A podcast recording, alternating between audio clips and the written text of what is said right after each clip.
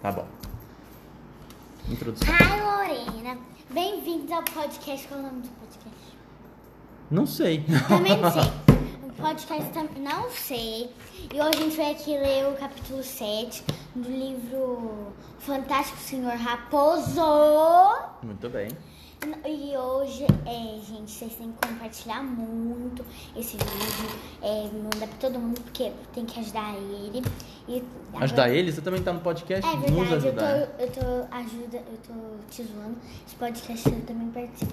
E hoje eu, tem eu, Yasmin, como produção sonora, a Mariana como, como o nome do que o gordo. Boc Bonk Bino, É, e o Mr. Jo- João como narrador. narrador. É, Tá bom. A Marina pode participar se ela quiser. Não vamos deixá-la escapar. No final da tarde, Bunko e Bino resolveram parar. Estavam muito cansados e morrendo de fome. Tinham passado o dia todo dirigindo os tratores sem parar. Quando pularam para fora das máquinas, Bock aproximou-se deles. Por alguns momentos, os três ficaram em silêncio, olhando para a toca da raposa lá no fundo do buraco imenso. Então, os três fazendeiros foram caminhando lentamente em direção à toca. Bino estava com a cara vermelha de tanta raiva. De repente, Bock começou a gritar: Maldito bicho piolento, bicho fedorento! Raposa de uma figa!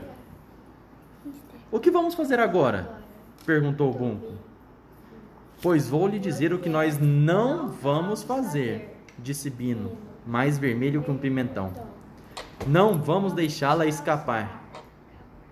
Nunca, nunca e nunca, declarou Bock. Bino se agachou, enfiou a cabeça na entrada da toca e gritou: Ouviu isso, raposa? Fique sabendo que não vamos desistir. Só vamos voltar para casa quando você estiver morta, acabada, destruída. Então, Bock, Bunko e Bino juraram solenemente não voltariam para suas fazendas enquanto não pegassem a raposa. Qual vai ser o próximo passo? perguntou Bunko. O próximo passo? falou Guino, com um sorriso maldoso que deixava à mostra seus dentes cheios de cáries. Você vai se enfiar nesse buraco e vai rastejando atrás da raposa. Nem morto! gritou Bunko.